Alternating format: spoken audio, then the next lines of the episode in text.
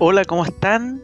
Bienvenidos a un nuevo capítulo de Aprende de Inversión Inmobiliaria, donde toda la semana estamos entregando conocimiento valioso para que te puedas ayudar a tomar buenas decisiones a la hora de invertir en propiedades.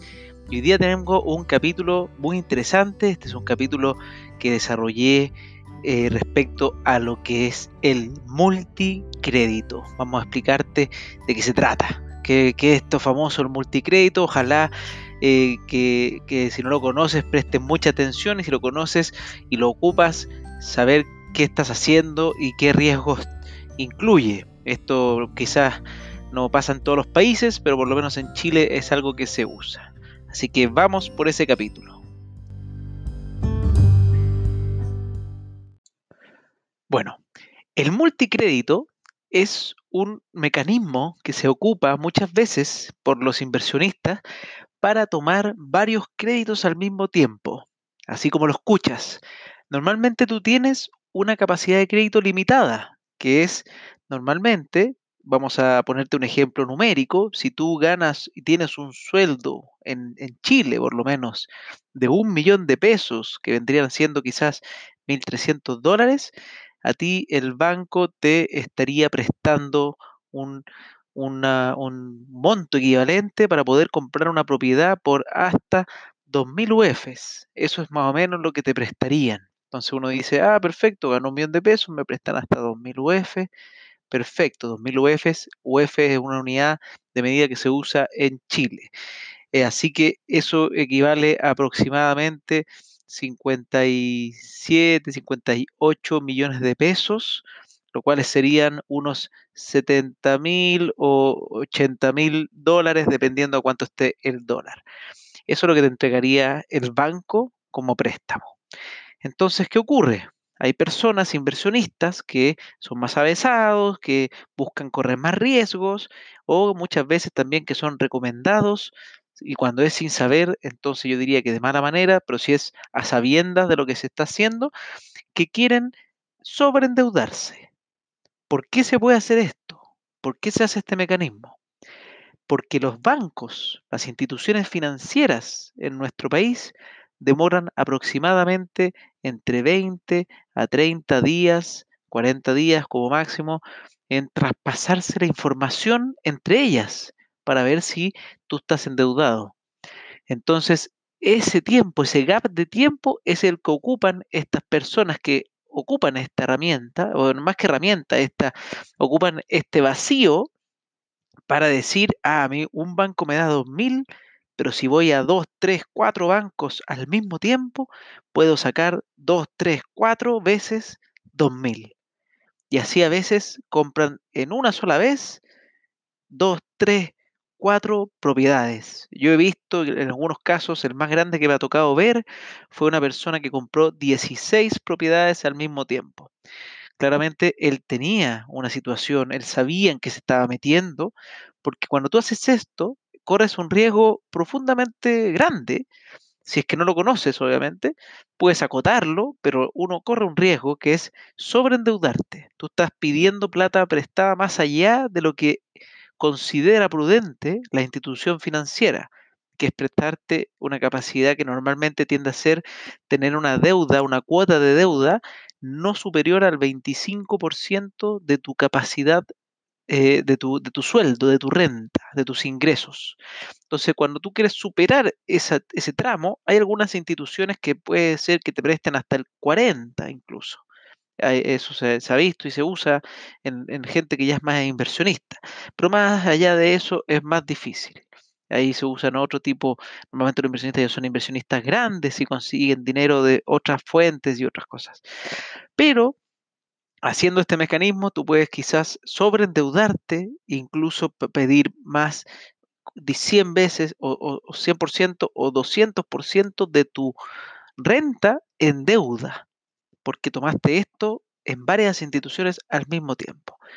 ¿Cuáles las cosas buenas? Hay cosas buenas, la verdad es que depende cómo se mire, pero sí, hay inversionistas que han ocupado esto para comprarse departamentos en sectores que están obviamente bien ubicados, eh, que pueden arrendarlo de fácil manera y por lo tanto la gran mayoría de esos departamentos con el arriendo cubre esos gastos. Pero hay un par de detalles ahí a continuación que te voy a decir que son claves. Porque ¿qué pasa? Primero que todo, si no se arriendan como tú quieres, ese es un problema que es tuyo. Eh, no es de nadie más, no es de nadie que te haya pedido, que te haya ayudado a sacar los créditos, es problema de uno. Entonces, si uno no tiene los ahorros, por ejemplo, para cubrir esa vacancia, te metes en un grave problema. Por otro lado, también eh, una cosa que, puede ocurrir es que muchas personas compran estos departamentos diciendo, ah, qué fantástico, estoy maravillado con esto del multicrédito, mira qué fantástico, pido 10 departamentos. Pero se les olvida que a partir del departamento 3 en adelante, en caso de Chile, en otros países es desde el primero, pero en el caso de Chile desde el tercero en adelante, tú tienes que empezar a pagar impuestos por los arriendos de esas propiedades. Y sí, quizás muchos brokers inescrupulosos o personas inescrupulosas, porque esa es la palabra, te van a decir, no te preocupes, total, no los declares, no importa, nadie se va a dar cuenta, pero eso está mal. Un negocio que no funciona pagando impuestos es un mal negocio, porque tú tienes que hacer un negocio que funcione bajo las reglas. Y si funciona así, está bien. Una cosa es que eh, existen obviamente empresas que a veces comienzan negocio en ciertos países y todavía no hay regulaciones al respecto, pero acá la regulación es clara. Tú, si arriendas, pagas impuestos y esto van al global complementario. Y algunos creen que no pasa nada, pero no. Déjame decirte que además hay una ley que todas las empresas de administración profesionales están obligadas por ley a registrar y declarar lo que los, departamentos que tienen arrendados a sus clientes. O sea, Impuestos Internos tiene clarísimo cuáles son las propiedades que tienes arrendadas. Si tú las quieres manejar de manera independiente y hacer a la mala, en el fondo, y hacerlo esto sin aviso, obviamente quizás el negocio ahí te, te va a dar, pero te va a dar con números de mentira, porque la verdad es que tú tienes que pagar esos impuestos. Entonces, ¿qué pasa? Como les decía, hay personas que sacan estos 10 créditos y dicen, ah, pero mira, estoy impecable porque resulta que el dividendo, que es este costo mensual que vas a pagar por intereses más amortización, en el fondo vas a pagar la cuota del, del departamento, me sale 100 y el arriendo me sale 100, por ejemplo, y uno dice, mira, estoy neteado, estoy perfecto. Resulta que si tú pagas impuestos sobre eso, puedes llegar a pagar hasta el 40% de impuestos a partir del próximo año por esos arriendos. O sea, de los 100 te quedan 60. O sea, sales para atrás con 40.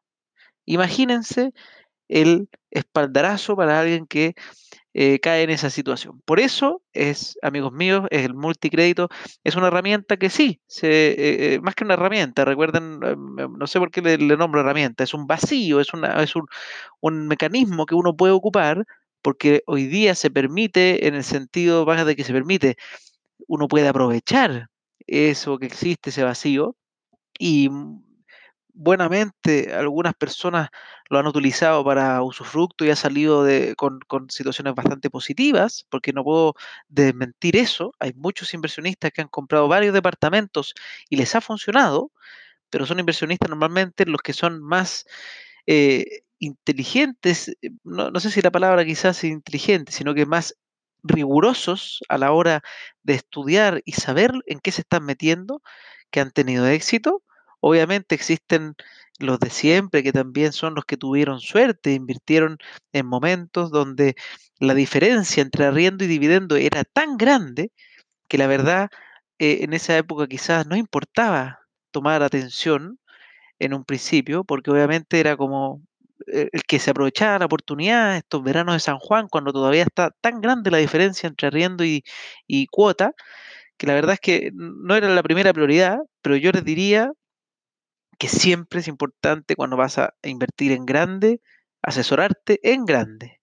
Si vas a invertir en pequeño, obviamente puedes manejarlo tú solo con los conocimientos que uno ha obtenido probablemente de estos podcasts te pueden servir un montón y de un y de otros miles de lugares de información en línea está gratuita. Así que, bueno, eso, amigos, eso es el multicrédito. El multicrédito es sacar varios créditos al mismo tiempo en diversas instituciones financieras, pero siempre a la vez hay un par de detalles que se me olvidó mencionar que es muy importante. A la vez significa que son departamentos que se entreguen al mismo tiempo.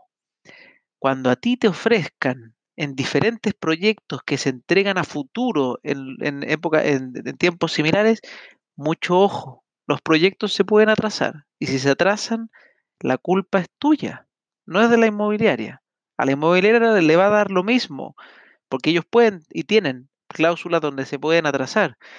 Pero si tú no sacas el crédito en los tiempos, te pueden multar. Entonces, mi recomendación, si vas a ocupar el multicrédito o lo haces en un mismo edificio, muy importante, o lo haces en departamentos que estén en entrega inmediata y súper importante también, ojalá en instituciones financieras que estén en convenio con las inmobiliarias por un tema de velocidad. Pero como digo, el multicrédito, bajo mi perspectiva, no es una buena forma de invertir sanamente si no sabes cómo invertir. Se lo dejaría solamente para aquellas personas que son muy riesgosas o personas aversas, o sea, más que aversas, propensas a tomar grandes, grandes apuestas, porque obviamente esto implica una gran apuesta. Esos son mis consejos. Espero que te haya quedado claro lo que es el multicrédito. Tiene cosas buenas, sí, por supuesto, pero también quiero que te queden claras las cosas que hay que tenerle ojo. Así que nos vemos en un próximo capítulo de Aprende Inversión Inmobiliaria. Hasta luego.